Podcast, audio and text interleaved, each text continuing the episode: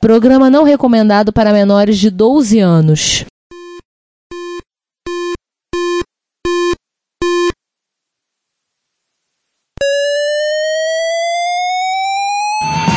Spectrum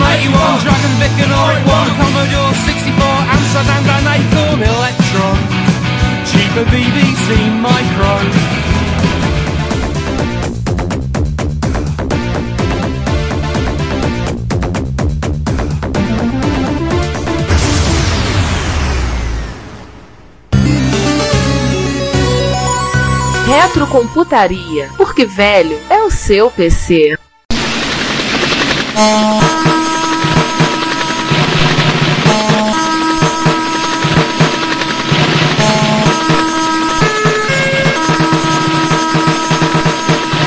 Uma nota de esclarecimento. Este é o episódio 125 do Retrocomputaria, o penúltimo episódio desse podcast com esse nome. Este episódio foi gravado ao vivo no dia 9 de outubro de 2021, com a participação dos nossos ouvintes. O vídeo da live está disponível no nosso canal do YouTube. Este é o episódio que é uma versão dessa live, um episódio devidamente cortado, editado, arrumado para festa, todo pávulo. Esperamos que você goste. Então curta a entrevista e nos vemos no episódio 126. Mas ao mesmo tempo, e até puxando uma pergunta que eu acho é uma sugestão aqui do Retro, quando ele fala sobre a questão de emulação, porque eu acho que tem o seguinte, e aí eu a aproveitar e, fazer outra pergunta antes de, antes de ir embora, antes de rodar aqui o, o, o peão da casa própria.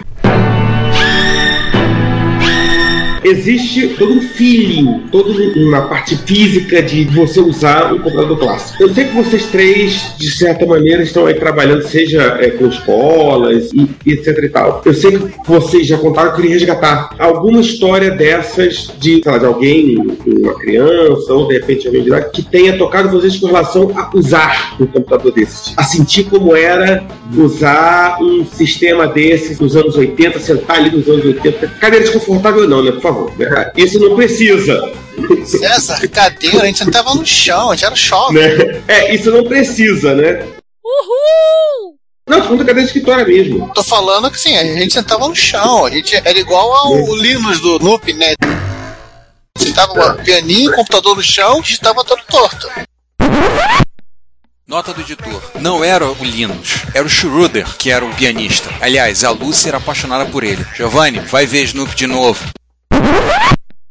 Olha, se você criar a experiência, tudo bem, mas há limite, né? É. E eu queria puxar isso de vocês, tipo, alguma coisa que vocês tenham guardado na memória com relação a alguém que tenha usado algum livro que vocês levaram para exposição, que vocês levaram para demonstrar, tenha marcado de alguma maneira a vida da pessoa, enfim, ou, ou trouxe alguma memória dela irritante, ou enfim. Quem quer responder? Começa, Velasco. Pode falar. Não, vai você. Eu passo. Bom, eu, eu comentei agora há pouco o caso da filha lá de 60 e poucos anos que a mãe tinha visto o CP400 ela começou a chorar, porque ela ficou emocionada de ver o computador. Mas eu, nessa exposição que eu fiz, é, apareceram algumas pessoas que, que viram, por exemplo, CP500, aí pediu para entrar dentro do, do para ir lá ligar ele para ver se estava ligando ainda. Então tinha alguns computadores ligados, tipo assim, um Solution 16 estava ligado, tinha um Apple lá, um, um Nitron lá ligado. Aí o cara falou assim: Poxa, será que eu posso ligar esse CP500 aqui? Eu queria dar uma teclada nele aqui, né? Aí eu até perguntei, mas o que, você usava? Ele, ah, usava o DOS 500. Ah, que legal, não que tal. Tem o software aí também e tal. Aí ele falou, pô, dá pra dar um- botar um disquete lá pra dar boot. Ele foi lá, usou pouquinho, ele ficou assim, extasiado. Ele falou assim: caramba, cara, é muito interessante a gente, depois de mais de 30 anos, usar o computador físico aqui, né? É um negócio muito interessante. Então, foi assim, comigo, pelo menos, foi o único caso que alguém pediu mesmo pra, pra usar o computador lá, não, não só via, né? Mas foi bem gratificante, foi muito interessante. Ele realmente conhecia, né? Ele chegou lá, digitou os comandos pra, listar os arquivos do disquete e tal, né? executou os, os joguinhos do disquete que tava lá. Foi bem bacana. Pequeno parênteses, nós já falamos isso nos comentários, mas vocês que estão acompanhando-nos nesse vídeo, por favor, façam perguntas. Mandem perguntas, nós precisamos delas. Deixa eu falar uma coisa nesse sentido da experiência dos computadores antigos. É uma, uma das coisas que a gente fez também foi tentar criar um emulador que pudesse é, aglutinar a maior parte dos computadores brasileiros dos anos 80. né? Então o que a gente fez? Pegou o MAME, que é pouco se fala no uso dele para emular os computadores antigos, a gente até acha pouca bibliografia na internet, quebrei bastante a cabeça para conseguir fazer ele funcionar e a gente fez um pacote que tem a maior parte dos computadores brasileiros brasileiros exatamente pra pessoa poder ter uma experiência o mais próximo possível do real. Deixa eu ver se eu consigo compartilhar a tela aqui pra vocês verem. Não sei se você já, em algum momento, já fez. Já, Baixei ele uma vez seu. é, alguém tem que sair de uma tela aí pra aparecer, eu acho que eu não tô conseguindo compartilhar, não. Igual aconteceu aquela hora. Precisa abrir uma janelinha aí. agora. Não, não, eu coloco o jogo de volta.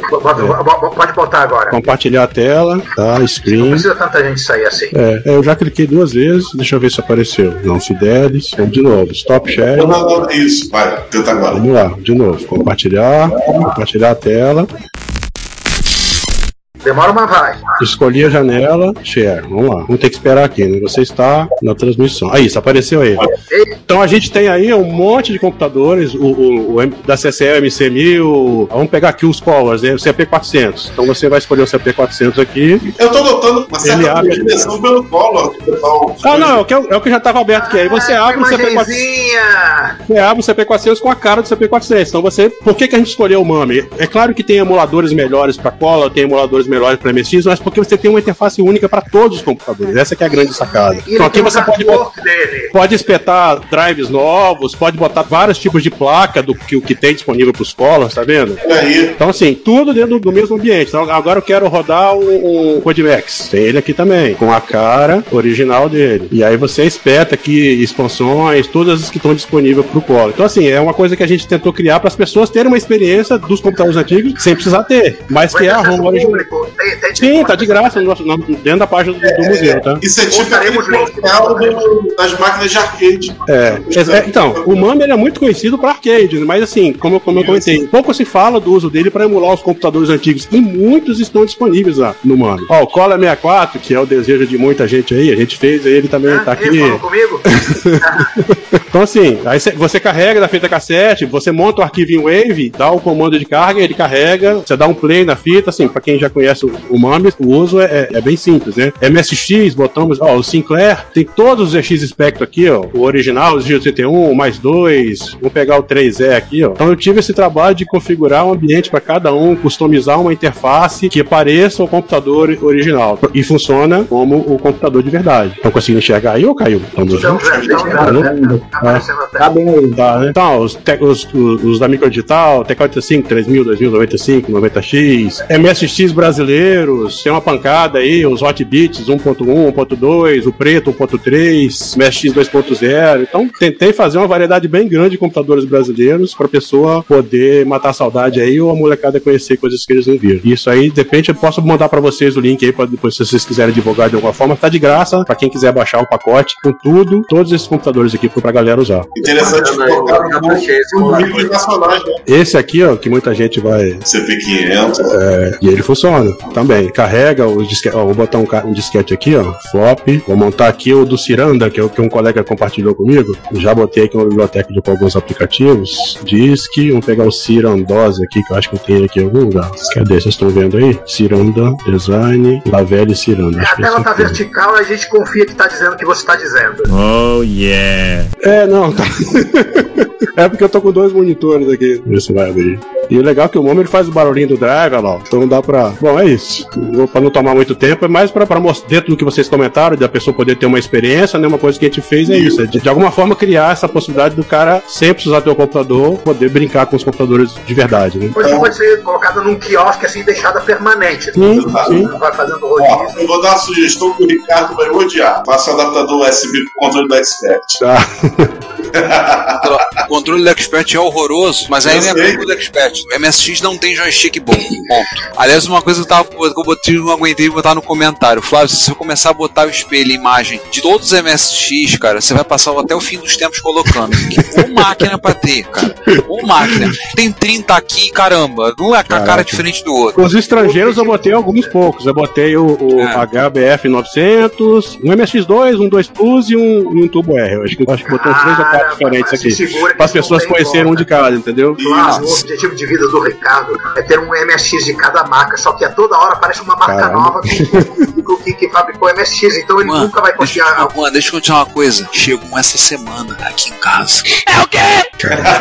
MSX novo essa semana. Ainda não abri a caixa, não deu tempo. Mas Não aquele era um 2 que vai substituir um da mesma marca, não é isso? Sim, Da- sim, da Evo, sim, né? sim. Esse aqui, ó. Tá até a mão, tá até fácil de pegar. O- É Esse- um Aldaivu. É, esse cara, ele é um Daewoo MSX1, só que foi vendido em OEM na Espanha, um Dynadata. Esse aqui, ele vai dar o lugar ao que chegou, que é um... Aldaivu. Da- É, Daewoo MSX2, vendido pro mercado árabe. Vai sair um post na Reto Computaria contando a minha história triste com essa máquina, né? Mas eu agradeço a todos os ouvintes que compraram o livro com o MSX2 que eu produzi, porque vocês ajudaram a pagar o micro. Tô vendo que vai ser um- lançado aí o museu do MSX, hein? Pô, bacana aí.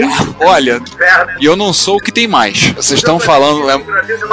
Ele é o museu É, também. Ve- não, Werner Kai e Daniel Ravaz. Aliás, se eles ouvirem. Não, Daniel, tão- eu conheço o Daniel Alada. É, eles são assim, não, não dá pra competir, assim, nem, nem de perto. Assim. O Werner ele mora em Bauru, interior de São Paulo.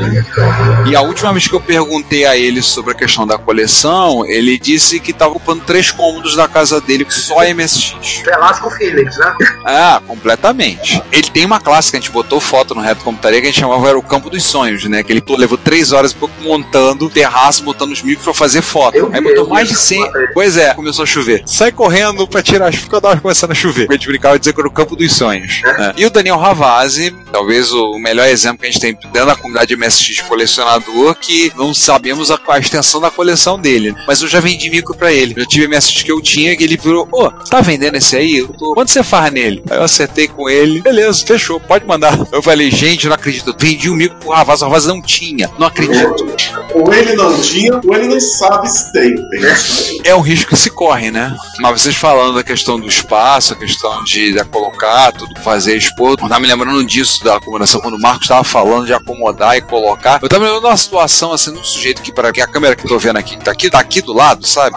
Tá aqui do lado.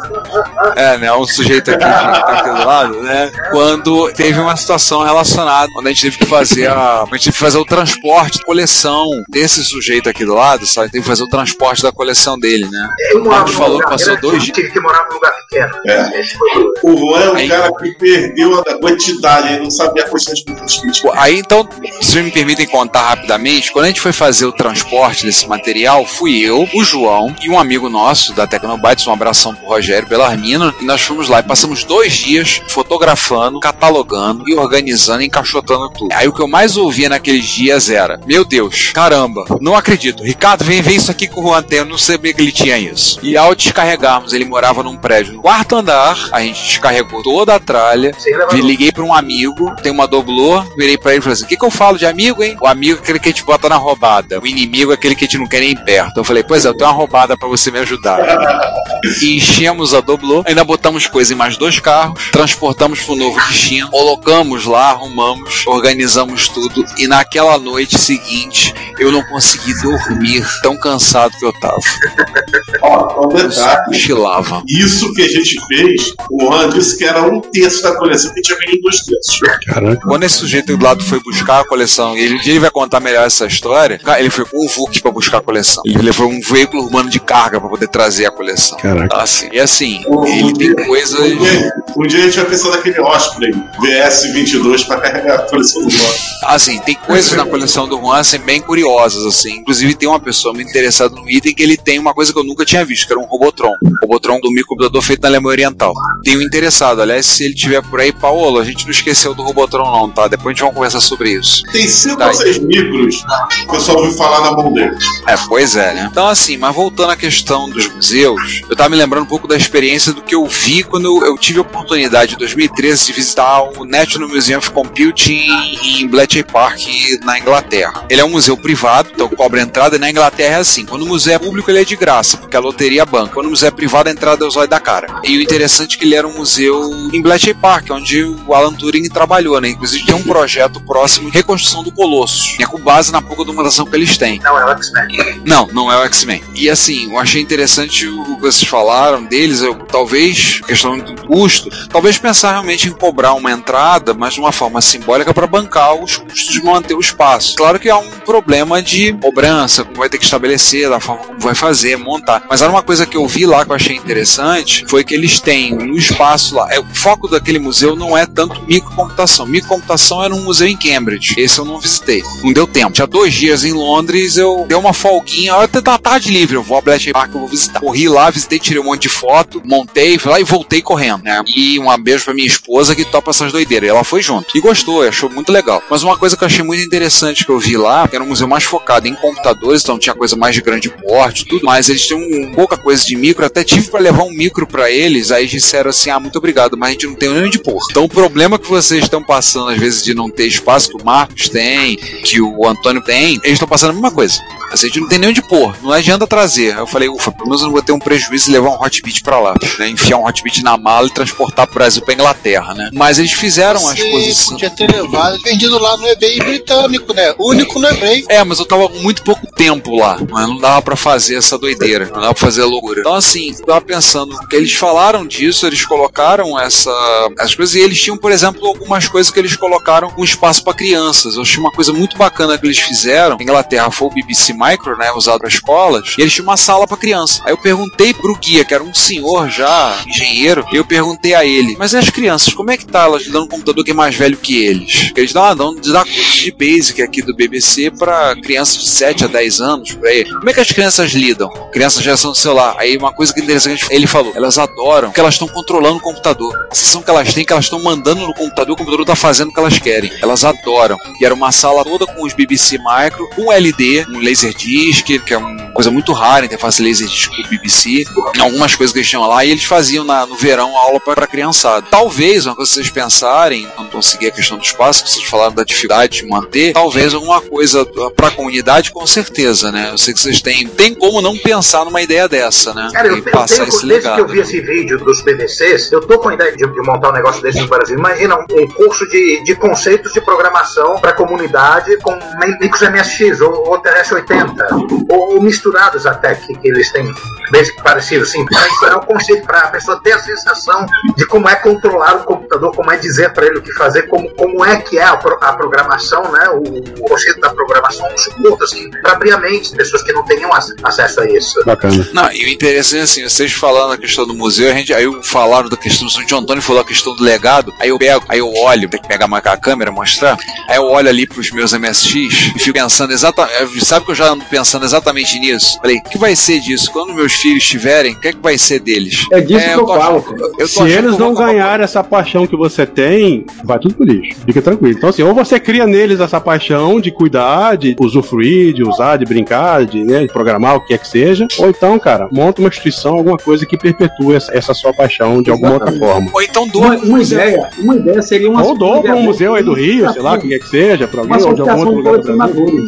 É. É, é uma coisa que às vezes eu penso nisso, sabe? Uma associação de colecionadores. Agora, ô Ricardo, você estava falando, quando o Juan entrou aí, atravessou, mas você estava falando uma ideia aqui, que você até imagina que a gente já tenha pensado. Quer concluir o seu raciocínio? Não, mas é assim, a ideia que vocês falaram, prestação de coisas, coisas pra comunidade. O único museu que eu visitei da computação foi esse, né? Que eu tive a oportunidade de visitar. Porque eu não pude ir nos outros. O de Cambridge não deu tempo de ir, o outro não deu. Assim, ah, eu visitei um museu em Paris que tinha computadores, mas só expostos. Fiz alguma coisa, tirei foto, tudo. Foi inclusive no museu que eu vi o Next Computer, Next Cube, onde o Tim Berners-Lee começou a desenvolver o HTML o HTTP.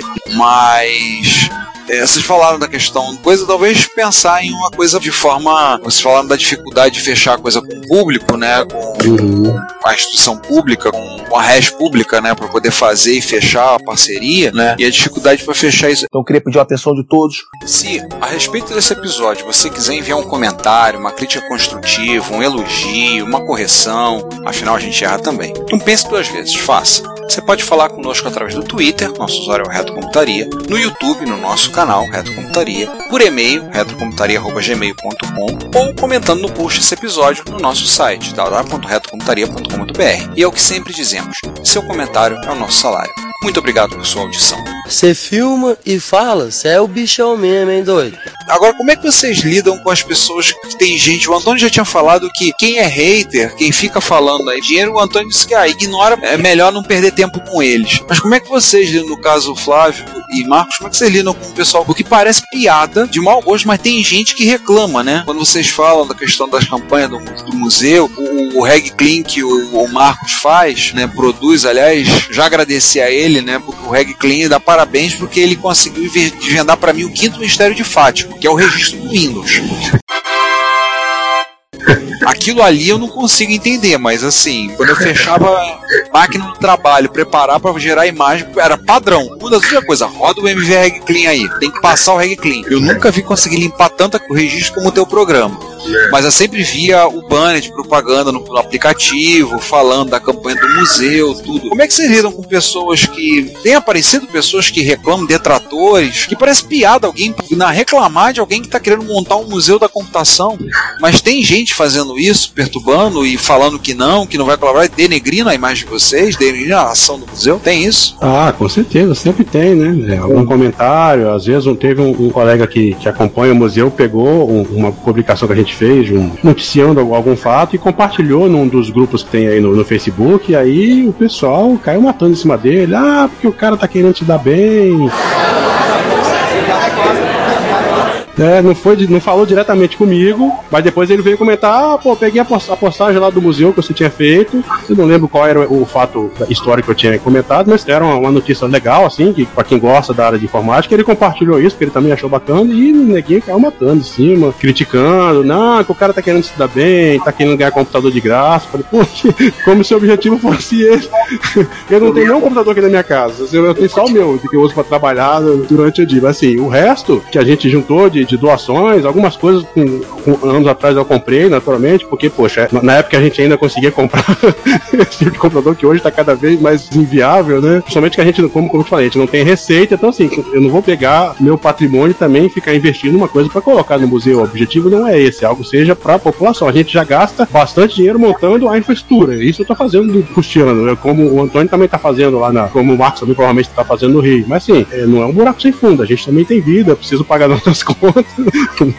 então, assim, a, a, gente depende de ajuda e doação é uma das formas das pessoas ajudarem, né? Não vai para mim, não vai ficar na minha casa, a gente não tem nenhuma utilidade para um TK-85 para botar na minha mesa, eu não vou trabalhar nele, então, assim, mais para você ter como mostrar para as pessoas o que o cara vai fazer com o CP500 em casa hoje. Vai ligar, meia hora, bota lá o disquetinho, roda lá, um... ah, pô, legal, pá, desliga e acabou. Daqui a três anos ele volta a ligar de novo. Não é pro uso do dia a dia, não é uma coisa que você vai trazer uma, uma utilidade que você. Não, é, a ideia é que as pessoas possam ver, possam conhecer, possam manusear, como vocês sugeriram ainda, de deixar isso funcionando para que as pessoas possam sentar lá no museu e usar, brincar, é, abrir algum aplicativo, ou um joguinho, ou o que é que seja. Essa que é a ideia, entendeu? Então, assim, mas tem gente, como você falou, Ricardo, que se é. presta ao papel de ir lá fazer comentários ofensivos de alguma forma. É, sim, é, que eu, eu confesso que eu não consigo entender o porquê, né? Ah, o que o máximo que eu posso fazer é. é tentar sugerir que as pessoas tentem fazer algo parecido. Pô, se você não tá achando que, que não tá legal na outra cidade, beleza, faz uma da sua cidade. Tenta criar alguma coisa para a população daí, eu acho que é isso. Isso também vai ajudar a enriquecer a cultura de alguma forma. Faz na cidade, de alguma cidade interior,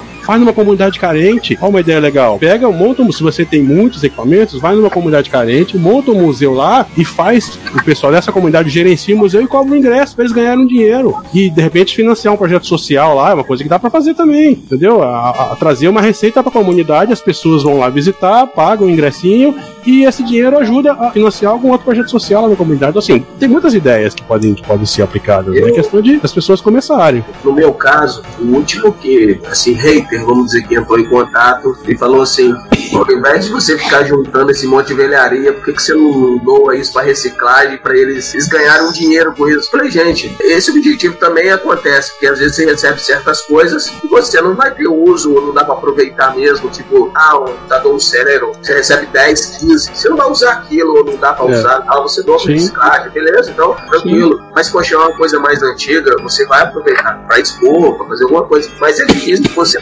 convencer. Então, assim, eu, basicamente, eu não tenho discutido mais com ninguém. Se a pessoa fala um negócio desse, igual esse cara falou, eu falei, ok, manda um joinha, tá tudo bem, deixa passar, porque vai ser um no meio da multidão. Eu não vou uhum. ficar me preocupando com isso. Mas, mas, de certa forma, se você parar pra pensar, te deixa um pouco chateado porque eles não veem todo o trabalho por trás. Justamente igual o Flávio falou, você acaba tendo uma despesa muito grande, não só para guardar o material. Eu gasto muito dinheiro com embalagem, que eu embalo tudo que eu recebo, eu embalo, eu encho o saco dos outros, vou lá, pego caixa de mercado e para guardar as coisas, as pessoas me dão os caixas de mercado, lá para empilhar, para ficar mais fácil guardar as coisas. Então, você gasta gasolina, você gasta tempo, você vai buscar os equipamentos, você vai em determinada cidade, você paga pedágio, gasta gasolina, gasolina não tá barato. Então, assim, é um gasto. Às vezes, dependendo da pessoa, a pessoa não quer te doar o negócio, você tem que comprar se você realmente quer o negócio. Então, às vezes, a pessoa também não facilita muito o preço, e dependendo assim, se é um item que você quer de verdade, você acaba comprando. Então, assim, eu já troquei um computador moderno por um computador antigo, exemplo. Peguei um computador, um, um Taltec Core 5, acho que sexta geração, com 16 GB de RAM, HD de 1 TB, não sei o que, monitor de 22 polegadas. Troquei troco do Max, da Polimax. Entendeu? Fiz a troca. Então, se você pensa assim, ah, eu paguei, sei lá, 2 mil reais, quando era mais ou menos o valor do computador, mas paguei a transportadora para mandar para cá. Então, assim, é uma despesa. Pessoas estão só vendo a gente recebendo equipamento, muitas vezes não tem noção desse gasto que você tem por trás. O caso do Vale lá, ele tinha uma despesa lá com aluguel de depósito para guardar os equipamentos dele, então não sei também como é que está fazendo hoje, mas tudo isso é um gasto que você tira do bolso, já que você não tem muita gente que ajuda nesse tipo de coisa. Então, você podia estar tá gastando dinheiro com rodízio, com a pizza, com o negócio, com a viagem e tal, mas você está tá gastando dinheiro fazendo um hobby seu, tentando fazer uma coisa que é para a cidade, que é uma coisa de eternidade, é uma coisa diferenciada, principalmente na minha cidade, Volta Redonda, interior do Rio, é conhecido como a cidade do aço. Então, basicamente, é uma cidade de trabalho. Empresas todas são praticamente interligadas ao aço. Então, assim, eu estou tentando montar uma coisa diferente desse métier, mas as pessoas não dão esse valor. Então é muito difícil a gente tentar convencer as pessoas. É, aí ao mesmo tempo você pensa, ah, de repente eu vou tentar uma outra cidade, uma cidade mística, para ver se a coisa anda melhor tal, mas ainda não consegui encaixar isso. Mas eu ainda não desisti. Uma coisa que eu me lembrei, vocês já tentaram ver questões, agora, dada a questão, não vamos entrar no assunto política, mas questões de, fomento, processo fomento ligado à Secretaria de Cultura, tipo, eu falo até federal, tipo, Lei Rouanet, coisa do tipo. O meu projeto, que eu falei que eu tenho do seu pronto, tudo, é baseado em Lei Rouanet, mas o prefeito atual, ele não se interessa não quer. Então, esse negócio de Lei Rouanet com esse prefeito já existia. Mas eu entrei em contato com o secretário estadual de turismo, já entrei em contato com ele, estou esperando uma reunião para ver se a gente consegue alinhar alguma coisa. Ele me pediu pouco tempo, há dois meses atrás mais ou menos, ele pediu que eu enviasse fotos das coisas, de algum evento que eu tivesse feito, uma demonstração, uma palestra, alguma coisa. Eu mandei para ele, enchi o celular dele também, mandei umas 600 fotos, logo uns 200 vídeos, para ele ficar bastante tempo olhando aquilo para ver se ele se convence. ele vai falar assim: pô, realmente, o cara já tem um monte de palestra, um monte de vídeo aqui e tal, então tem a prova lá de ter os computadores, as palestras e tal, pelo menos para ver se ele se anima a ajudar alguma coisa. Porque, assim, eu já tô na expectativa de que o museu possa ser feito em outra cidade, não necessariamente na minha. Na minha seria mais fácil, eu tô aqui, já tenho claro. um projeto pronto e tal, então ficaria bem mais fácil. Só falta mesmo obra no local. É isso falta. Mas não, não consegue andar. Então, eu estou partindo por esse lado de tentar com esse secretário estadual de turismo para ver se ele me dá uma força de tentar botar isso. Mas vamos ver. Também não tem nada prometido, nada garantido. No meu caso, eu, eu tento não entrar por esse caminho. Pelo menos não nesse primeiro momento, tá? É, eu estou buscando fazer por outros meios e depois, quando as coisas estiverem andando, aí talvez eu use esse expediente aí da Lei para manutenção, tá? Porque porque ar-condicionado é caro, energia elétrica é muito caro e a manutenção do espaço não é barata, é muito caro. Então aí talvez para o, o, custeio a gente pense em coisas desse tipo. E entrega alguma coisa para a sociedade, né? Tipo, tem que ter uma contrapartida. Então tem escolas públicas que a gente pretende fazer exposições itinerantes, para isso aí vai ter, vai ter que ter um veículo adequado, vai ter, tem todo um custo também que a gente vai buscar através desse, desse fomento aí. Uma ideia, uma ideia de tentar você receber algum, vamos dizer, esse dinheiro ou meios próprios, seria você ter sua lojinha lá de venda de artigos lá do museu. Souvenirs, né? É, souvenirs, uma cafeteria e tal, que é aquilo para te ajudar a manter o movimento lá, mas não necessariamente no museu, mas te dê algum tipo de retorno para você. Mas isso aí. Mas isso é mais isso fácil quando o seu espaço, quando o espaço é privado, é particular. Difícil é você conseguir Essa fazer isso depois viu? se alguém te ceder um espaço que é público. Como é que você vai explorar é complicado, comercialmente? Essa, essa logística começa a ficar um pouco mais complicada, essa conta aí. Né? Então, assim, nesses casos onde você quer explorar uma loja de souvenirs, uma coisa, é mais interessante você ter um espaço seu. E aí entra o custo de você ter que comprar ou alugar um negócio, aí é mais despesa. Mas assim, eu, como depois daquela minha experiência de 10 anos aí tentando obter um apoio de alguma instituição externa, eu meio que, por enquanto, eu desisti disso para tentar viabilizar. Agora é questão de honra, depois de 20 anos tentando eu mesmo fazer isso acontecer. E aí, como eu tenho tanto funcionando, aí com certeza vai aparecer um jeito depois. Pode ter certeza, Marcos e Antônia. Depois que as coisas estão funcionando, é igual política. Depois que, que alguém já fez, aí aparece aquele monte de político pra dar tapinha nas costas, pra dizer, olha que bacana, estamos aqui apoiando o projeto. Mas vai, é, vai inaugurar a ponte. é, é assim que o Brasil funciona. Então, assim, precisa ter alguma coisa. Dar um primeiro passo e aí, depois, se for sendo interesse de cada um, buscar algum tipo de apoio, ou privado, ou público, não sei. Aí tem muita lei aí de apoio cultural, como se falar de lei Rouanet. Cada município ou cidade, de repente, tem editais das fundações de, de incentivo à cultura dos, dos estados e dos municípios. Então, assim, eu acho que recurso público tem disponível. Às vezes é um pouco difícil, o caminho é tortuoso, muitas vezes. Participação de editais, às vezes, não é uma coisa muito objetiva, tem uma certa subjetividade na escolha dos projetos, né? Mas não é nada impossível. Acho que é um caminho que possa ser buscado, mas no meu caso, principalmente, eu ainda não tô nessa vibe. Tô tentando primeiro é, fazer alguma coisa mínima que seja funcional e já ter algo para a população poder conhecer e visitar. Acredito que esse ano a gente consiga abrir. A instituição que nos cedeu espaço está acabando a reforma deles agora, já era para ter acabado em julho. Estamos em outubro e ainda não terminou, então disseram que estão terminando a entrega final da reforma. E aí só depois de- deles derem o ok para que a gente vai conseguir ocupar o espaço lá. Acredito eu que esse ano aí a gente consiga abrir. Como toda obra, né? Fixa um prazo, atrasa. É, é, Padrão de obra. Ah, o nosso aqui na Paraíba era agora para outubro, tá? Tá Em outubro era para estar terminando a obra agora, mas aí também financiada, né, coletivamente, também não arrecadou também um valor substancial, nem 5% do valor que precisava. Aí eu tô bancando devagarzinho, é, muita coisa com dinheiro do meu bolso. E aí tô pensando, já mudei lá na página lá da campanha para janeiro. Em janeiro eu quero terminar isso aí. Pra vocês terem uma ideia, até a dificuldade de botar energia elétrica. Lá complicado, muito complicado a concessionária aqui. A gente não está conseguindo. Hoje eu recebi uma visita de um padronista da concessionária para tentar botar energia elétrica que não tem. A gente conseguiu botar um poste com muita dificuldade agora. Precisou trocar o poste, eles combinaram. Então é tudo muito dinheiro, muito caro e difícil. Mas a gente tá indo, devagarzinho tá indo. E as pessoas criticando. Deixa que tá. E aí? Dinheiro do meu bolso, né? Dinheiro, a maioria, né? Mas é isso. É difícil. Passando aqui, alguns dos nossos, as pessoas que estão assistindo a gente, que estão nos prestigiando aqui, querem fazer alguma pergunta. Algumas pessoas têm comentado, né, alguns comentários, por exemplo, o, o Alan falou, né, que infelizmente a retrocomputação está muito cara e ficando mais cara a cada ano. Aliás, é uma coisa a perguntar para vocês: como é que vocês estão lidando com isso agora? Como é que está sendo para vocês lidar com, com essas subidas já? Alta do dólar, é, frete mais caro, é, e cada vez mais importação, e, a- e aquela coisa também, né? Criou-se um momento que as pessoas estão vendo como uma oportunidade de lucro. Eu sempre digo que o maior sonho do ser humano é o lucro fácil. O cara tirar um negócio do fundo do armário,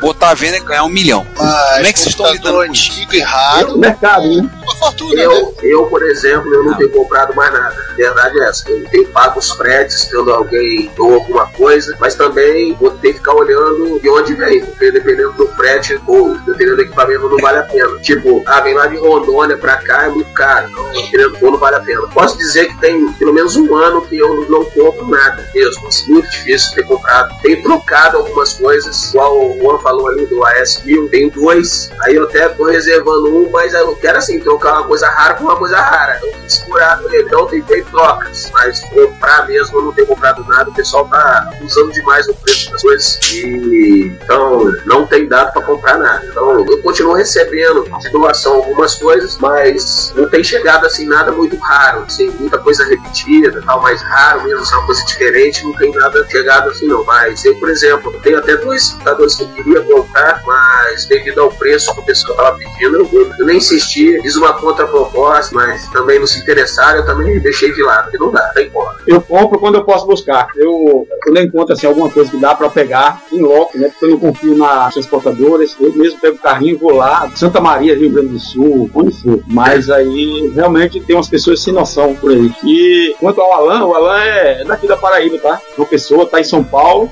já prometeu uma visita aqui pra gente. Mas é isso, eu vou comprar só quando lá pra buscar. O Marcos Oliveira perguntou: é viável realizar um Rapidinho, modelo João. itinerante? Oi. Rapidinho, Juan, antes de seguir com essa, só um comentário, né? Esse negócio de aumento de preço também não é uma coisa local, Brasil. É, Ah, não, não, não, não. é global, né? Até o japonês, você consegue comprar MS baratinho, já não tem mais MS baratinho. Não, na verdade, isso por preço dos equipamentos. É. dos equipamentos. É. O resto é coisa nossa. É, na verdade, não é aumento só de equipamento, não. Você vê carro dos anos 80 aí, tem dos anos 80 tudo muito caro. É uma cultura assim de, de anos 80 que ficou muito cara. Tudo dos anos É. 80 ficou caro. Já são remanescentes, né? Não tem mais tanta oferta. A gente acompanha para montar essa coleção. A gente, o Juan participou muito, a gente teve muita época trocando figurinha, comprando coisa do exterior. Um comprava pro outro e pagava e recebia. E tem equipamento, eu tenho micro aqui, por exemplo, que há 10 anos atrás ele custava um terço do preço que estão pedindo hoje em dia nele, ou menos de um terço. Isso é generoso, tem coisa que, que subiu muito mais do que isso. É, e lá fora, mesmo olhando os leilões no Japão, na Europa, tudo, é impressionante como inflacionou o preço lá. Nem tô levando em conta que o valor do dólar. Mas é impressionante como subiu o preço dos equipamentos lá fora. Eu tenho, eu, eu tenho um primo que mora nos Estados Unidos. Aí um dia, deve uns três meses mais ou menos. Aí eu tinha muitos anos que eu não tinha contato com ele. Aí uma prima criou um grupo no WhatsApp lá da família. Aí ela colocou ele, aí a gente começou a conversar de novo. Aí eu comentei com ele, falei assim, ô, mano, se você vê por aí algum Apple Lisa, me interessa tal, né? Aí, pô, uma máquina que eu procuro, que eu gosto, se eu acho bonita tal. Aí passou, isso tem uns três meses, mês e meio, mais ou menos atrás. Aí ele me mandou mensagem, falou assim, Marco, eu fui numa venda de garagem lá, eu achei um Apple Lisa zero, assim, novo, novo, novo inteiro. Só que o cara queria 15 mil dólares. Meu Deus. Falei, cara. A garagem vinha junto? É, pois é. A casa, casa junto, quase. Ele já deve estar lá nos Estados Unidos uns 20 anos. Falou assim, as vendas de garagem nos Estados Unidos não são iguais às de antigamente. Hoje o pessoal pede muito caro pelas coisas. Você então tá muito diferente do que era. Antigamente as pessoas até pagavam para você levar as coisas, porque lá você não pode deixar as coisas jogadas. Qualquer coisa você tem que contratar alguém para levar, então você, então você tem um custo. Então, às vezes, ele falava, ah, você tinha no jornal a pessoa doando um monte de coisa, móveis, não, não sei o que. Você montava uma casa, era só você pegar um caminhão lá e buscar. Pessoas antes de pagar para jogar aquilo fora. A pessoa se livrar, elas doavam. Não era só você buscar. Então, quando o cara falou assim, ah, eu tenho Apple Lisa, ele falou, pô, fui lá olhar, não sei o que, pô, o computador tava novo, era zero, assim, mas 15 mil dólares. Ele falou, pô, como que eu vou pagar 15 mil dólares num computador que não usar pra nada? é pra ficar de enfeite. Então, poxa, não tem como. Aí eu falei, é, deixa aparecer alguma coisa, você me fala, mas 15 mil sem chance. Perguntou se, ele não tinha, perguntou se ele não tinha dois, não, que você só compra as coisas aos pares. Né? Só, não, só compra se você tiver dois. Não, nem se fosse reais, né? Nem se fosse mil reais, dava pra pagar, imagina dólar. A gente acompanha coisa no Japão, numa época a gente comprou muita coisa do Japão, e eu via muito claramente, você percebia que o japonês estava vendendo a coisa porque era mais barato ele vender a um preço bem baixo, leilão japonês, do que ele ter que mandar reciclar, o que quer ser. Só que os japoneses abriram os olhos, então agora não existe inocente. Não existe inocente no futebol e nem nos leilões japoneses. Assim, eu olho hoje em dia, pra achar alguma coisa a um preço minimamente razoável, esquece, você não acha. Você acha Que saudade, que saudade daqueles anos entre 2012 e 2014. Ai meu Deus, que saudade da nega.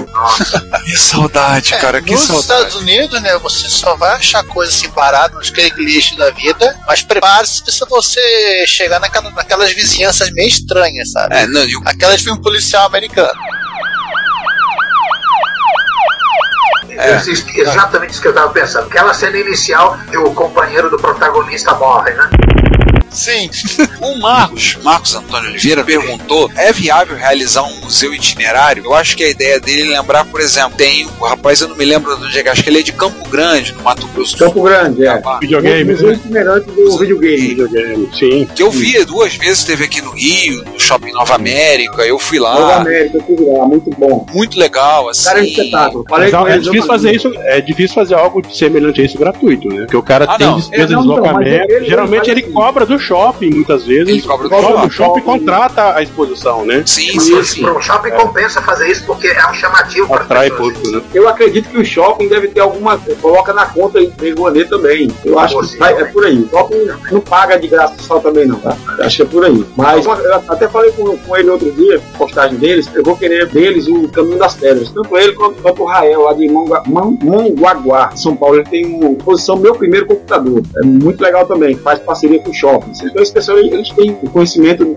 desse caminho das pedras aí. E eu pretendo fazer isso também, tá? Eu pretendo, aqui tem vários shoppings aqui em João Pessoa, eu pretendo entrar em contato com eles mais adiante pra gente fazer, tipo, exposições. Ele entenda aí como, em que conta entra isso aí, tá? Conhecem, eles sabem se é fomenta a cultura e tal, mas eles devem ter, o shopping deve ter uma contrapartida também, tá? Sim, pra eles é interessante. É- Eu lembro até que no Museu do Videogame Itinerante, o stand que tava mais cheio era o pessoal jogando Street Fighter no Super Nintendo. Era, era onde mais tinha gente ali em volta e tinha um grupo grande ali em volta assistindo e toda. Eu fui lá, aproveitei pra mexer nas coisas que a gente não mexe nunca, né? Fui mexer no Atari Jaguar, né? Fui ver como é que era um Atari Jaguar. Que máquina esquisita. Videogame É, o acervo deles é fantástico. fantástico. Tanto do, tanto do Museu de Campo Grande quanto do David, lá, Mongaguá, sei lá, acho que é isso. É litoral de São Paulo. É, é a exposição meu primeiro computador, muito legal. Agora que o Flávio falou sobre montar e o shopping tirar, fazer, caramba, você praticamente faz uma MST Rio toda semana, né? A gente passa por isso aqui um duas, duas vezes por ano, com a Retro Rio três vezes por ano, né? Pega, monta, soca tudo na mala do carro, tenta organizar, aproveita os anos jogando Tetris pra estar tudo organizadinho, pra caber bem na mala, vai lá, enche vai o carro e vai, faz lá, monta tudo no evento, faz dois dias, de, é um dia ou dois dias de evento, faz tudo, bota de volta no carro e vai. E você faz isso toda semana. É. Mas, Ricardo, isso agora tá mais fácil, que agora tem monitor CD, né? Você lembra da época do, do YouTube, né? Que Eu duas lembro. TV acabava o porta-mala do carro. Lembra que a gente, lembra, Giovanni, a gente fazia as primeiras MSG, a gente cogitando alugar a TV? Sim. Pra alugar a TV, mas o custo era alto demais. Hoje em dia. essa aqui era uma televisão grande de 29, né? Pra ficar bem grande a imagem. Era de 14 mesmo. Mas esse é outro problema pro museu. Esse é outro problema pro museu, né? Porque se você tem os N máquinas funcionando, você precisa de N televisores ou de N monitores. Exato. Uma vez eu estive na, no encontro do Canal 3 em Belo Horizonte. Quando eu cheguei lá, tinha uma TV enorme de projeção, né? Da Sony. Aquela, aquelas televisões de 50 e tantos polegadas. Aquilo pesava pra caramba. Então, chegou no dia e... O primeiro dia era pra montar as coisas. Era mais trabalho do que diversão, né? Então, aquelas televisões de projeção, elas são muito pesadas. Muito. Eu, de vez em quando, até vejo aí nos classificados o pessoal querendo se livrar daquelas televisões. Mas a- a- o cara já coloca assim, eu não entrego. Porque sabe que é melhor ele, ele é, doar aqui e mandar alguém buscar do que ele levar e vender, porque é muito pesado. Você tem que arrumar um carro especial, uma, ponte carroceria, um negócio assim, pra você conseguir levar aquilo, porque é muito grande, é muito desajeitado para carregar. Uma outra coisa que foi interessante comigo aconteceu, o PNDS do Rio, meu ex-cunhado, ele, ele trabalha na. Agora não é na IBM mais, é uma terceirizada da IBM. Na época, o chefe dele falou assim: pô, seu cunhado lá que gosta de computador antigo e tal, né? Aí ele, ah, gosta sim, sim. Ele, pô, tem os computadores lá do PNDS, se ele quiser, mas ele tem que ir lá e buscar. Mainframe. O PNDS não vai entregar, não. Se ele quiser, você para assim, ele vai lá e busca lá no Rio e tal. Eu falei, ah, me manda aí relação de que quer pra ter noção de equipamento, cara. Fiquei louco. Ele chegou assim, o cara falou assim, o chefe de lá do BNDES ligou pra mim e falou assim, olha, a gente tem aqui 11 módulos de um computador aqui da IBM, pesa uma tonelada cada módulo. Eita porra. Eu falei assim, cara, tá bom, obrigado, meu, mas eu não tenho nem como. Não, Dá pra mim não, como diz o outro. colocava assim no prédio, eu não sei, se era sexto andar, se era de andar, sei lá, ficava, ficava assim no prédio alto. E, e pra descer cada menino, 11 toneladas, era 11 cada roupa, cada um com uma tonelada. Eu falei, ó, eu, eu tive que largar aquilo pra lá, eu falei, olha, sem chance, tem como buscar isso.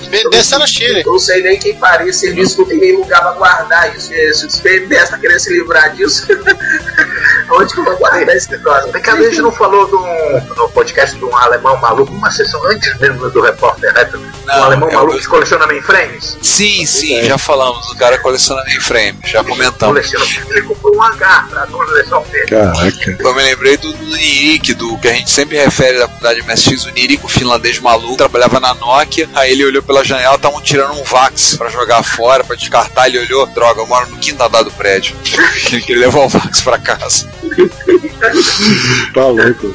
Eu acho bonito aquele, os eles são meio arredondados assim, eles são bonitos. Tem uma estética bacana também, não é só É, o hardware, né? é. Eu, é eu, por exemplo, assim, eu acho legal computadores assim, com gabinetes diferentes, tipo os, ah, o Silicon Graphics, aquelas máquinas assim, eu gosto dos gabinetes diferentes, a Daihu também tem vários. Eu acho que eu tenho a linha, as- os três mix do Daihu que tem uns gabinetes diferenciados, assim, gosto, assim, eu acho lindo, Aquele que bacana. tinha o amarelo, É. Parece, parecia uma, Um um laranja, um faltando um pedaço, né? É. É, é, esse mesmo, tenho eles. É, é muito bacana os, os designs, mas como é que vai carregar um negócio de 11 toneladas? Também o pessoal abusa, né?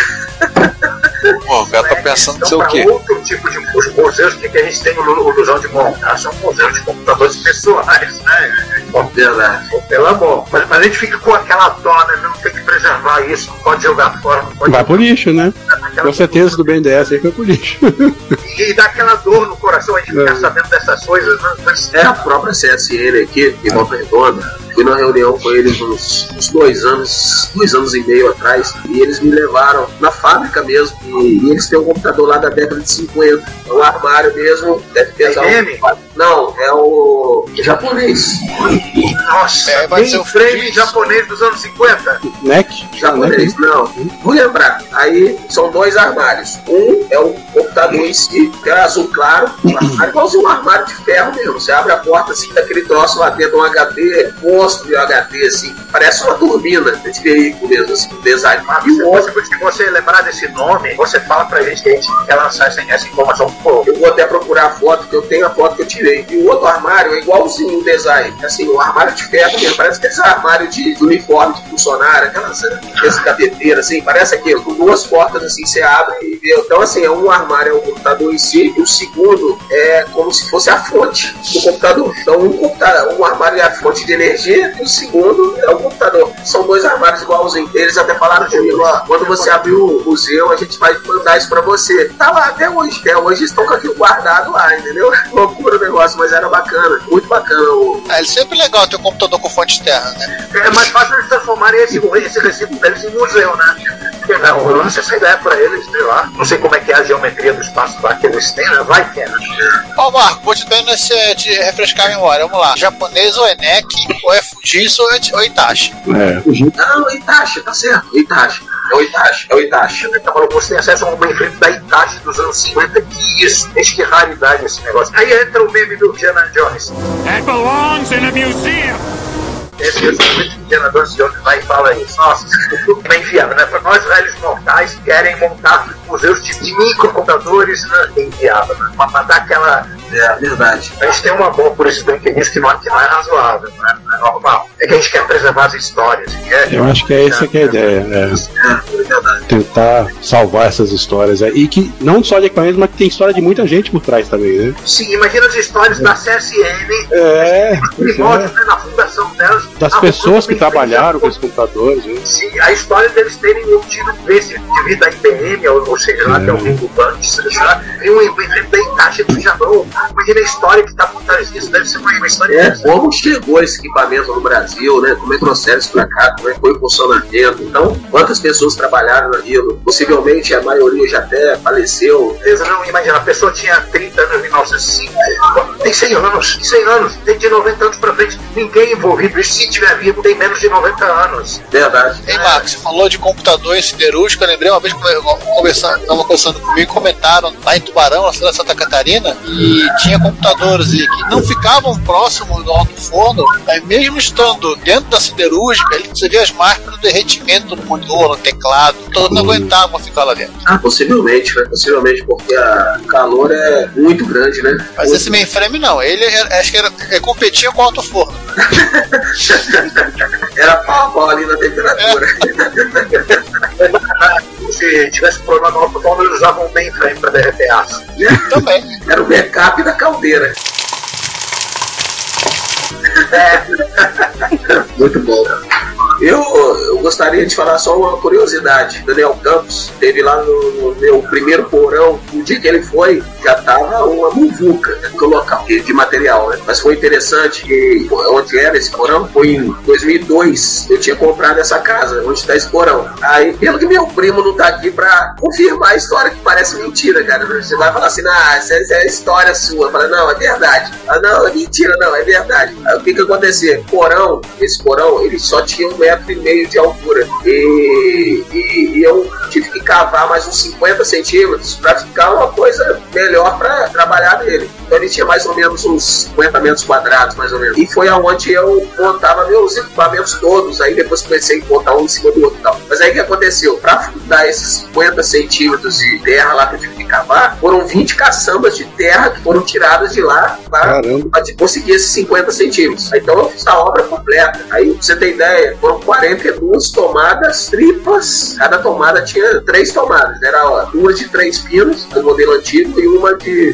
dois pinos. Então, meu primo trabalhava na Light na época. Eu falei com ele, falei, ó, fazer um monte de tomada que eu vou ligar esse computador tudo, não sei o que tal. Aí ele falou, não, então você vai quebrando a parede para ver onde vai ficar as tomadas, vou passando a fiação e tal. E foi assim foi feito. Aonde era a escada, tinha a escada, né? Dentro da casa, e a parte que vamos dizer assim, ela pegava parte dessa escada. Só que o antigo dono da casa, ele pegou e fechou a escada por baixo. Então não dava pra você saber o que tinha ali dentro. E olha só, parece mentira, mas, cara, eu juro pra vocês, qualquer coisa desse mundo, isso aconteceu. Eu quebrando lá tijolo pra fazer a tomada, embaixo dessa escada, eu acabei batendo muito forte, eu quebrei a parede, pedaço da parede. Então, assim, ia ter como, ia ter que dar uma arrumada na tomada. Só que quando eu olhei pra dentro do buraco, vocês não vão acreditar o que tinha dentro, debaixo da escada, dentro dessa parede que não tinha acesso. Tinha um corpo não, né?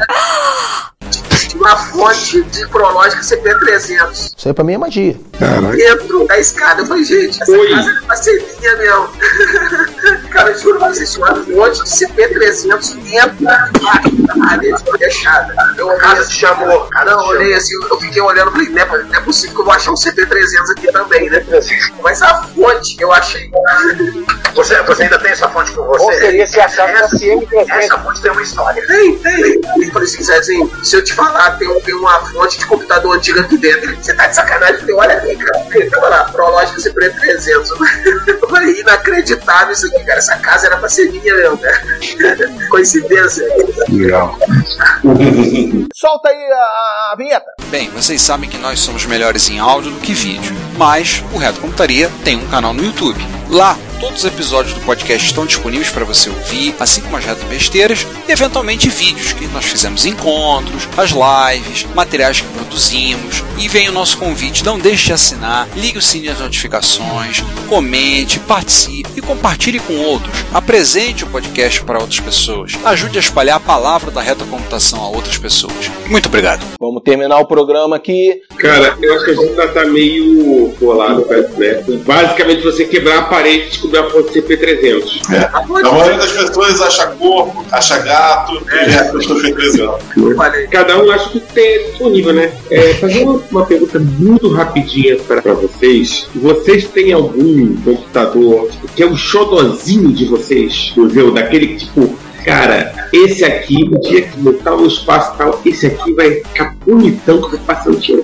né, lustrando o vidro para limpar, sei lá, ou então ligando para ver se funciona. Um xodozinho de vocês da coleção? Eu, eu tenho dois, na verdade. O primeiro é esse que eu mostrei aqui, que foi o meu primeiro, né? Então esse aqui pra mim é um xodó, é Z8 Então, esse meu primeiro computador é o, é o serial dele aqui, GT1, 100 e pouco. Eu vou mostrar, eu tenho pai dele, peraí. Aí, então esse, esse é um xodó. O outro xodó que eu tenho é o Atari Portfólio, que foi usado no filme do Exterminador do Futuro 2, eu acho, do Arnold Schwarzenegger. E, é, esse um amigo, um amigo tava no leilão. Ah, sim, esse é sensacional. Então esse, esse Atari Portfólio, eu tenho o maior carinho com ele também, porque um amigo teve lá na, nos Estados Unidos lá e, e ele, ele foi no leilão dessas, dessas coisas de objeto, filme, essas coisas assim que vende roupa, de filme, espada, não sei o que, vende as coisas. Aí ele achou o Atari usado no Exterminador do Futuro 2, do Arnold Schwarzenegger lá. Aí ele roubar o caixa eletrônico. É, exatamente, aquela cena. Aí eu tenho, ele me deu esse de presente. Então, esse também é um xodó pra mim. Para tudo aí! É o exemplar. É o exemplar. O exemplar. É o exemplar. Não é, não é, não é qualquer Atari Portfólio, é o Ah, Atari. gente, sério, ah, gente. Ele é o, o Atari Portfólio. I'll be back. É, Mas ele perguntou se você é aquele que foi usado no set de filmagem lá. Não, então, É ele foi usado no filme. Mas então, qual é o equipamento que vocês têm agora? Eu quero saber. Qual é o xodó de vocês? No meu caso, o Xodó é, é um CP500, tá? Eu, eu, apesar de ter sido meu primeiro computador, primeiro computador, que eu tá no meu gabinete meu, paralelo, os três, sabe? Os dois, mas o meu xodó mesmo é o CP500, porque quando eu fui servir o exército, sempre como soldado mesmo, eu servi no da engenharia na praia do e lá eu tive assim, uma memória bem bem bacana com esse computador. Você tem que usar, você tem que usar. É, 1957. Eu já tive contato com. Eu tava fazendo meu último ano lá. Foi. Eu era soldado, eu era da SE9, né, que agora é SE8, era a seção de matemática e engenharia de sistemas. E eu ficava lá, né, na, na secretaria, e a gente não, é, CP500 lá, e também terminais é, da IBM, que eu fazia os trabalhos lá também. Mas o CP500 me marcou muito nessa época. Apesar de ter um laboratório que tinha N outras tecnologias lá, obra, vários, mas o CP500 era o xodó, e é até hoje. Eu tenho, eu tenho três é, três versões diferentes. Ô Antônio, você me lembrou da história que tá falando do exército, tem um amigo, né? Ele, ele hoje ele tem uma loja de manutenção de celular, essas coisas. Ele não saiu da área de eletrônica, não. Mas ele, nessa época aí, de 86 87, ele foi também se apresentar no exército. E ele mexia com CP500 na época. Aí chegou lá no exército, aí ele não queria servir de jeito nenhum, né? Ele não queria servir. Aí ele chegou lá, aí o pessoal do exército começou: Ah, esses 10 pode ir embora, é problema médico, pode ir embora. Ah, esse aqui faz faculdade, pode ir embora. Esse aqui trabalha, pode ir embora. Aí sobrou uns 50. Aí ele falou assim: É, dispensou todo mundo, esse 50 vai ficar, né? Inclusive ele, que não queria. Aí o cara perguntou lá: Quem aqui sabe usar máquina da datilografia? Aí ele falou: Pô, já me ferrei mesmo que eu tô dentro. Vou levantar a mão que você mexe com computador, né? Então você mexe com máquina da datilografia. Aí ele, mais ou menos, lá levantaram a mão. Aí o cara falou assim: Ó, o resto pode ir embora, tá dispensado. Vocês seis vão servir. Caramba! Vai. É justamente ele que não queria servir, ele ficou só porque ele levantou a mão. Ele achou que ia pegar assim, serviço de fora, alguma coisa, né? Ele falou, já tudo errado, mas não, o resto Eu, não- eu não queria servir também não, viu Velasco? Eu não queria servir o exército também não, tá? Eu não queria, mas aí eu a sorte de colocado no melhor quartel do Brasil, que é exatamente é, lá no Instituto de Engenharia. Então, eu acho lá que, eu, apesar de eu já, já ter mexido antes na escola técnica, em 86, mas lá foi onde eu tomei as gosto pela coisa, né? Hoje eu sou analista, eu trabalho com banco de dados, conta disso aí, né? Então, eu não queria servir. Eu falo, No, meu- no meu caso, foram é o que me traz uma memória afetiva, né? Que foi um hot beat que eu tive no finalzinho dos anos 80 para os anos 90. Eu já comprei já tarde, né? Que minha mãe, com muito custo, conseguiu comprar um para mim usado. gravador eu usei emprestado durante muito tempo, porque eu também não tinha o gravador de toca-fita. Então, o que pessoalmente me traz uma boa lembrança foi o meu hot beat de uso. E depois um 386 DX40, que foi o primeiro computador que eu comprei, estagiando, trabalhando, consegui comprar com o meu próprio dinheiro. né? Então, assim, são os dois que eu estão no acervo do museu, mas que tem uma história pessoal comigo especificamente. Assim, se for pra citar dois, eu acho que seriam esses dois. Né? Vamos fechar o PG por hoje? Sim. O pessoal, alguém vai fazer mais alguma pergunta, algum dos ouvintes, as pessoas estão participando, Vamos. nós estamos Vamos. 17 pessoas, já tivemos um pico de 22 pessoas assistindo a gente simultaneamente. Esse vídeo vai ficar disponível no nosso canal. Posteriormente, ele será editado, vai se transformar num episódio. Vai ser o episódio de novembro do Reto Computaria. É o penúltimo episódio do Reto Computaria. O último já foi gravado, né? Eu quero lembrar a todos que o Reto Computaria vai acabar. Não, gente, não vai acabar com o podcast. né? Vocês já sabem a história, nossos ouvintes já sabem a história, que nós estamos mudando, estamos fazendo, fala bonito, estamos fazendo um rebranding. É bonito, tem que ser nós né? Rebranding. Então, o nosso rebranding, a partir de 2022, todos serão bem-vindos nova cidade dos clássicos, a Retrópolis. Aliás, estamos pensando em, pensando em começar a distribuir certificados de Cidadania. de cidadania, tá, aceitar coisa lá. Já teve, teve um vídeo nosso que disse que se tiver um lugar em Retrópolis, eu quero ser o pianista do bar. Me sugeriram hoje nomear as ruas também como Rua Comodoro número 64. Eu falei, ferrou, cara. A Rua Comodoro comodoro 64, a gente tem que levantar um arranha-céu, um cortiço. Todo, muita gente vai querer morar lá, querer a residência lá. Apartamento. Né? Bom, vai ter que ser um condomínio dos grandes, né? pra colocar lá, né? Os que estão ouvindo aqui, estão presentes, estão. Uma curiosidade com relação ao Commodore 64. Não tenho ele ainda no acervo, por que pareça.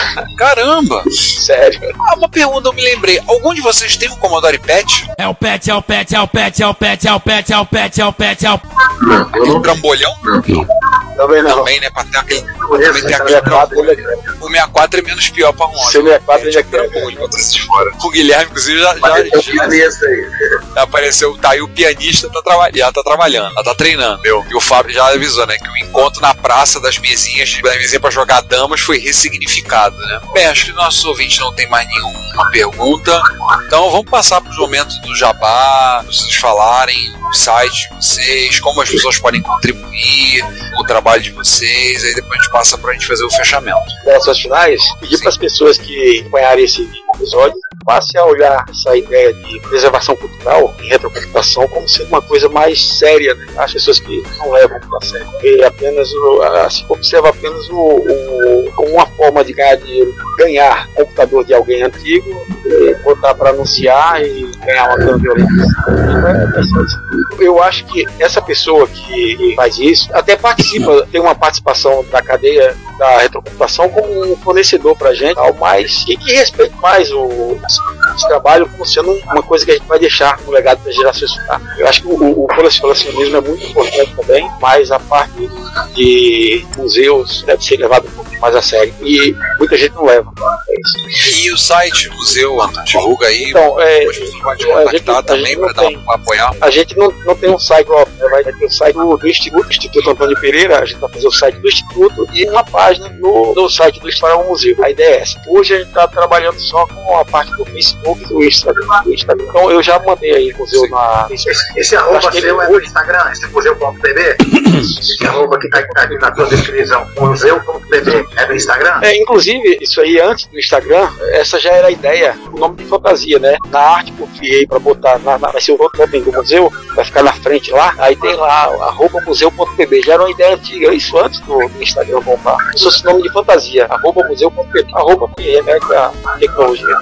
A gente está aqui em Vitória. Quem quiser acompanhar o que a gente tem divulgado na nossa página, Museu Capixaba do Computador, tanto no Facebook quanto no Instagram. Existe também um, um domínio registrado www.museucapixaba.com.br, que hoje está apontando para o Instagram, mas em, em algum momento, quando a gente tiver perna, a gente vai conseguir fazer uma página. Mas assim, esses ponteiros hoje já estão funcionando, tanto no Instagram quanto no Face, quanto no, no, no site museucapixaba.com.br. Em relação aos museus em si, quem gosta do assunto, quem se interessa pela memória, viabilize na sua cidade. Não precisa de, de repente, de, se, né, tenta criar na sua cidade, no seu município, esse tipo de, de projeto ou iniciativa, que é uma coisa bacana para você preservar a memória da cidade. Toda cidade fatalmente tem alguma história relacionada à tecnologia, ou à informática, ou ao computador, ou ao videogame. Então, assim, é algo que todo mundo pode fazer na sua região. Cultura nunca é demais, informação nunca é demais, e qualquer iniciativa desse tipo eu acho que é sempre louvável e a população vai gostar, vai agradecer, e fatalmente você vai conseguir agregar mais gente na, na sua ideia, no seu projeto. A gente está tentando fazer isso aqui em Vitória. A gente não tem museus na área de tecnologia, nem de informática, nada relacionado. Temos o Museu da Vale, que é um museu da ferrovia, aqui no Espírito Santo, que é um museu super bacana também. Quem, quem gostar desse tipo de coisa, acho que vale a pena visitar. Alguns outros poucos museus espalhados no interior do estado, relacionados à, à cultura negra, a imigrante italiano, à imigração alemã, que o Espírito Santo, como muitos estados brasileiros também, tem essa história de imigração, né? Mas nada relacionado à tecnologia. Quem quiser nos ajudar, quem puder nos ajudar, estamos na internet nesses sites, tem o nosso e-mail museucapixaba.gmail.com e na página do Facebook, quem quiser mandar um messenger consegue também enviar pra gente uma, uma mensagem direta. Então, estamos abertos a, a qualquer tipo de ajuda, mesmo que seja na criação de conteúdo, que a gente também tem tentado fazer coisas nesse sentido, de trazer informações para o site, ajudar na manutenção dos equipamentos. A gente não tem perna de consertar todos, tudo que a gente tem. Nosso acervo não é muito grande. A gente retomou esse projeto, fez um, um reboot dele no ano passado, depois de muitos anos parado, com o acervo todo numa outra instituição. Então, assim, estamos recomeçando depois de muito tempo. Então, ainda temos muito caminho pela frente, muita coisa para fazer e precisamos de ajuda, não necessariamente financeira, mas de pessoas que queiram, de repente, eh, trabalhar com a gente ou no reparo ou fazendo doações. Então, todo mundo que quiser participar e nos ajudar, a gente está aberto e vamos agradecer enormemente toda a ajuda que, que a gente recebeu. É isso. Um abraço, galera. Bom, eu gostaria primeiramente de agradecer a todos vocês pela oportunidade aqui de a gente contar nossas histórias. Eu acho que isso também é de grande valor e é empolgante também que se a gente ficar contando história aqui, a gente vai ficar até amanhã falando. Tem muito assunto para falar sobre isso, eu acho muito legal. Principalmente que, para mim, pelo menos, não é muito comum encontrar pessoas que gostam né, desse tipo de assunto. Principalmente assim, pessoalmente, ninguém. Então tem que ser pela internet mesmo. Mas mesmo pela internet, ainda assim, é, é meio difícil se reunir ouvir, assim, pessoas que gostam desse universo. Então, pra mim, é muito valoroso assim, esse contato. Então, fico muito agradecido pela oportunidade. Espero que, que tenham outras pra gente conversar. Falar aqui também que, apesar de eu querer abrir um museu, Antônio querer abrir um museu, Flávio querendo abrir um museu, nós não somos concorrentes. Nós somos amigos aqui que estão numa causa em comum. Aliados. E mais tem que existir e prosperar, gente. Prezo muito pelo compartilhamento de dados, informação. Então, é por isso que eu, eu sempre, quando eu recebo material aqui para escanear, aqui para copiar, eu disponibilizo mesmo para o público o que eu quero, que as pessoas tenham cópia disso. Eu não quero ficar perdendo esse material, já que é uma, uma tarefa de restauração que a gente está tá fazendo, né? não só de hardware, mas de software também, de conhecimento, de livros, e postilhas, revistas, etc. Então, para mim, isso é muito, muito importante manter esse funcionamento todo. E eu, sempre que eu tenho oportunidade, eu falo que as pessoas não devem jogar os eletrônicos fora, doar os, os eletrônicos, mesmo seja uma torradeira, mas descartar de modo racional para saber quem, que é, realmente vai utilizar aquilo para um bem maior, vamos dizer assim, para o meio ambiente e tal. Vou até contar um caso que aconteceu na cidade aqui, tem uma empresa que fez uma campanha de lixo eletrônico um tempo atrás, que eu, eu mesmo levei uma série de, de coisas lá, assim, televisor que já não tinha mais como liberar, DVD que não tinha mais como liberar, aparelho de DVD, fonte de computador e tal, fui lá e doei uma. Descartei, né? Não doei não, descartei uma série de materiais que eu já não, não, não teria utilidade para mim. E aí eu fui conversar com o cara e falei assim, poxa, se eu te der uma lista aqui de marcas, aqui de equipamentos e tal, aparecer alguma coisa, não me liga assim, pra eu dar uma olhada até antes de você destruir e tal. Eu falei, ah, Prológica, lá, Rediza, Unitrons, vai me dando algumas marcas. O cara pegou assim, igual cara de pau, assim, olhou e falou assim, não posso fazer nada por você. Eu falei, poxa, mas é só uma cooperação, né? Porque isso aí tem coisa histórica. Ele, não, pra mim isso não tem valor nenhum. É lixo, tudo é considerado lixo.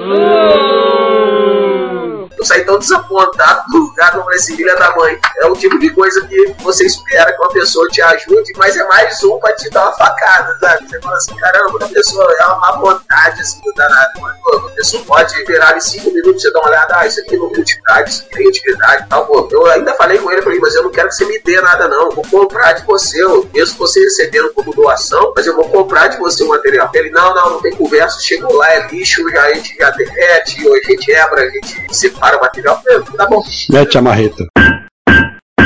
Mas, é, pois é, mas, poxa, então é o tipo de pessoa que não tem a mínima né, noção e nem ajuda, né, pra fazer a coisa crescer. Mas de qualquer forma, eu, eu sempre falo que as pessoas devem ter noção de não jogar fora essas coisas, principalmente os videogames, né, que a maioria das pessoas tem muito videogame guardado aí. Computador nem tanto, que era uma coisa mais empresarial na década de 80, vamos dizer assim. Mas videogame tem muita coisa, então as pessoas terem um pouco de noção que se não tem mais uso pra elas, é melhor elas doarem. Não precisa ser pra mim, não, pode ser pro Antônio aí, pro Flávio, mas pra ter uso do negócio, não ficar guardado dentro de casa à toa só pra guardar também, que a pessoa não usa. Mas foi esse meu recado, fica um agradecimento a todos vocês aí e vamos marcar a próxima, se possível. Pode ter certeza, eu já tô pensando nos, nos quatro ou cinco assuntos que cabem para esse episódio. Aí, um ou outro de vocês se- se- seria um ótimo convidado, então nos aguarde. Ah, não, e só para complementar, o meu site é www.velasco.com.br. Lá eu mantenho uma abinha lá do museu e, e aos poucos eu tô cadastrando todos os equipamentos que eu recebi de doação. Então tem fotos dos equipamentos, tem um pouco da história, tem o nome dos doadores. Você clica no doador lá e, e aparece o que eles me doaram. Então, assim, é, eu mesmo montei o site. O design não é grande coisa, mas é o que eu sei fazer também. Já não sou grande coisa de fazer design, mas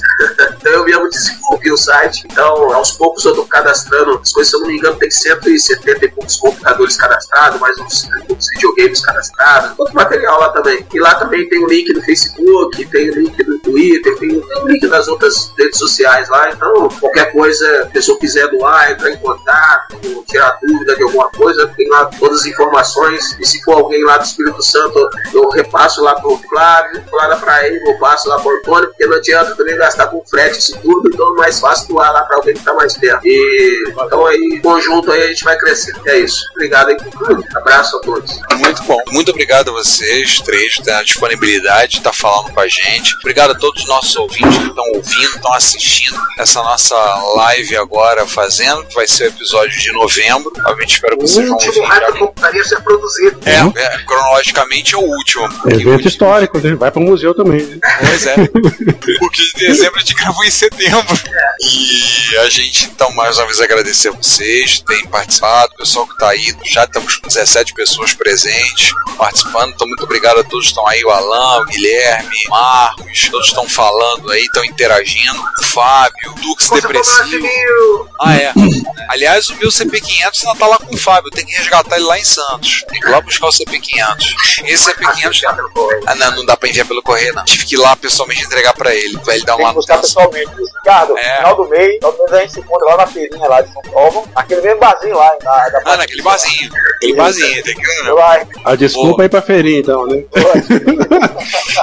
Porra. É, e aí a feira é preciso, cara. Então é isso, gente. Dá um passado das considerações finais. Juan, César, o Giovanni, já tô me despedindo. Então, mais uma vez, a quem tá nos ouvindo, muito obrigado por ter ouvido. Não esqueça de dar um joinha em algum lugar aí, cara, não sei onde é que tá. Dá um joinha, o like no vídeo, compartilha, fala aí. Mais uma vez, Marcos, Flávio e Antônio, muito obrigado por terem participado com a gente. Muito bom, muito bom, muito obrigado. Fui. Bom, primeiramente queria agradecer aos nossos convidados. Foi um papo muito maneiro sobre- museus. Muita coisa que eu não sabia. Fiquei surpreso pela quantidade de acesso de vocês, números astronômicos. E também agradecer aos nossos ouvintes que estão aí, nossos telespectadores que estão vendo a gente também, terem acompanhado a gente nesse bate-papo. E eu vou indo. Meu nome é João Cláudio Fidelis. Bom dia, boa tarde, boa noite. Gente, o Retrocomputaria está indo embora em grande estilo. né, gente? A gente conseguiu todos os, os convidados que, que- que a gente queria. Fizemos um episódio Duca e nós so- somos imensamente agradecidos a vocês e a todos que, que estão nos ouvindo por ter nos dado essa oportunidade e, e, e permitido que a gente pudesse fazer este acontecimento tão bom e lindo. Gente, tô indo. Tchau. Abraço. Bom, tecnicamente episódio de dezembro, mas enfim, esse é o último da computaria. Depois, só em fevereiro, né, que Retrópolis será oficialmente inaugurada. Mais uma vez, eu queria agradecer ao, ao Marcos, ao Flávio e ao Antônio. Por meio deles, deixar um abraço para todo mundo que está trabalhando aí nessa parte de preservação da memória computacional do Brasil e que chegou também no, no Brasil. E, enfim, vocês podem, vocês têm as maneiras de ajudar. De repente, ah, não tem dinheiro, ah, você quer lá, dá um, sei lá, passa no Instagram, dá um like que seja, ou se você consegue engajar, e aí a- acaba fazendo para mais gente lá o que eles estão colocando no Instagram, o pessoal conhece mais. Você está, né? E é isso, a gente volta. Dezembro, nosso episódio já está gravado, vocês vão ouvir o que é, nem lembro mais agora, porque faz tantos milhões de anos atrás. Enfim, enfim. Tanto chegou agora a minha parte, né? Oh, só também foi embora, olha. Eu não tô indo embora, né? Então vai tomar conta do canal depois. Aí, realmente, assim, agradecer muito e de novo, né? Ao Antônio, ao Flávio, ao Marcos por terem topado gravar com nós e terem contado as histórias. Muito legal. E, gente, esse é, é o último Reto a princípio, gravado com esse, este nome. Então a gente não volta da- daqui a 15 dias ou uma semana, porque não vai ter mais.